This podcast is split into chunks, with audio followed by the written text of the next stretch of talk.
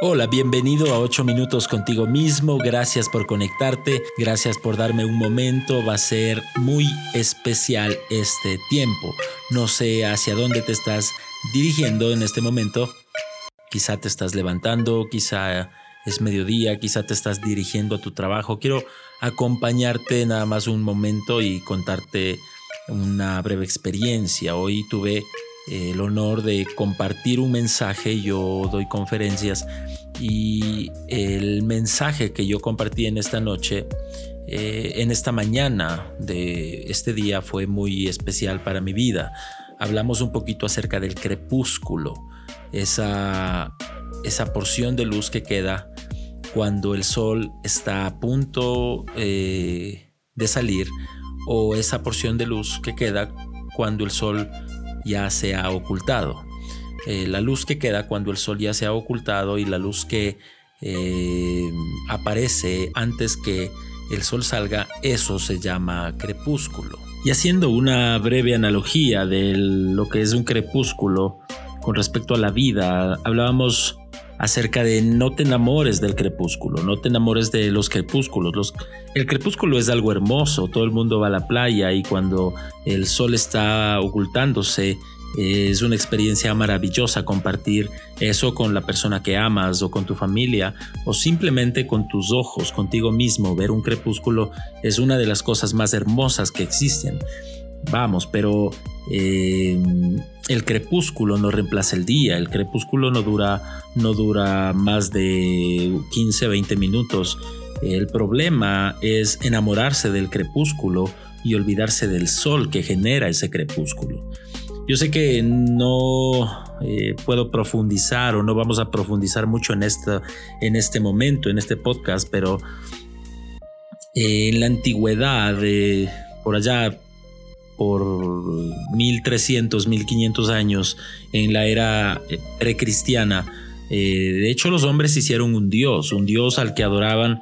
Este dios llamado Shlim era eh, el dios del crepúsculo, así se, así se lo llegó a conocer. Y la gente lo adoraba porque los seres humanos tenemos demasiada afinación con los cinco minutos más lindos de la vida o los momentos de, a los que yo les llamo momentos de enamoramiento. Por eso es que el mundo vive como vive. Tú ves a la gente eh, siendo gobernada por sus deseos instantáneos, por sus deseos momentáneos, porque al ser humano le gusta hasta cierto punto eh, amarrarse de los crepúsculos. Deseamos tanto los crepúsculos que a veces nos olvidamos de nuestro día entero, nos olvidamos del sol, nos olvidamos de que hay un día que tenemos que salir a la calle y tenemos que pelear una batalla. Curiosamente, al finalizar la vida, en los años altos de la vida de la gente, eh, lo que menos la gente suele recordar son los crepúsculos.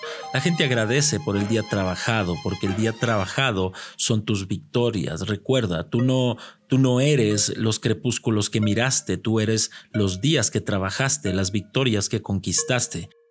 Curiosamente el mundo se, se maneja de esa manera. Por eso tenemos filas enormes para comprar el último iPhone, por eso tenemos muchachos desesperados por comprar el último par de zapatos o la última MacBook o el último iPad. Hay una noticia que corrió a nivel mundial hace varios años cuando el iPad apenas apareció. Era de un muchacho, creo que el muchacho era chino, que vendió uno de sus riñones para comprarse el iPad que había salido, el primer iPad. Esto, esto marcó la vida de, de este muchacho y marcó también mi vida un poco. Yo recuerdo mucho siempre esa noticia. Me impacta mucho ver que haya alguien capaz de enamorarse tanto de un crepúsculo, de un primer amor, de un primer enamoramiento que posiblemente no va a durar mucho tiempo, porque tú sabes que los primeros amores, que los primeros momentos son bonitos, los crepúsculos son bonitos. De hecho, ningún matrimonio que ha llegado a sus años altos lo ha hecho eh, sin pasar primero por un crepúsculo. Ningún negocio que eventualmente haya prosperado lo ha, lo ha logrado sin pasar por, por un primer momento. Los primeros Los momentos son esenciales, los crepúsculos son especiales para el principio y el final de las cosas. El problema es cuando te quedas a vivir en el crepúsculo.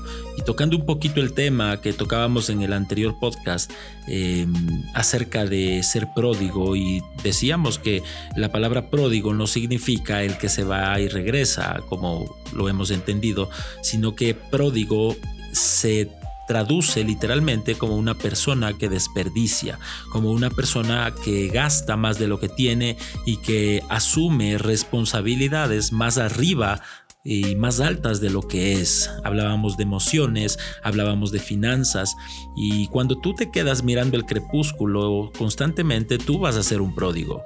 Eh, hablábamos de gente que se endeuda más allá de lo que tiene para darse lujos que no se puede dar. ¿Y por qué la gente lo hace? ¿Por qué la gente se endeuda de esa manera? ¿Por qué hay personas gastándose hasta el último centavo de su tarjeta de crédito por comprarse un nuevo celular o un nuevo carro o una nueva casa o lo que sea?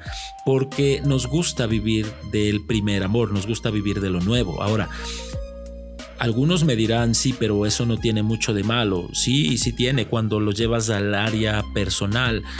Hay hombres que al pasar de los años, de los meses, ya no aman a sus esposas y buscando ese nuevo crepúsculo van a buscar otra persona, buscan otra mujer. Lo mismo pasa con mujeres y hombres y lo hacemos constantemente. Los seres humanos vivimos de esa manera. Nos gusta mucho sentir constantemente, nos gusta mucho enamorarnos constantemente, nos gusta mucho vivir de los crepúsculos. Pero cuando tú te quedas mirando al crepúsculo, tú vas a ser un pródigo y te vas a olvidar del día. Recuerda, el día tiene 24 horas y de esas 24 horas el crepúsculo o los crepúsculos no serán más de 30 minutos o 40 minutos o lo que sea, pero, pero no es el día. El día es mucho más largo, el día te ofrece más cosas, el día fue creado para que los hombres hiciéramos muchas cosas y pudiéramos sacarle provecho a este día que se nos fue regalado. Gracias, gracias por escucharme, gracias por conectarte. Eh, quiero darte las gracias por estarnos siguiendo en, esto, en esta serie de podcast. Vamos a seguir avanzando, vamos a seguir...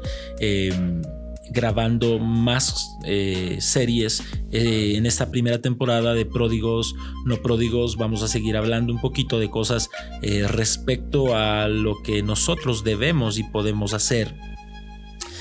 Te recomiendo que nos sigas, que nos compartas y que podamos llegar a más gente. Esto fueron 8 minutos contigo mismo. Gracias, me despido. Gracias por dejarme acompañarte en este momento.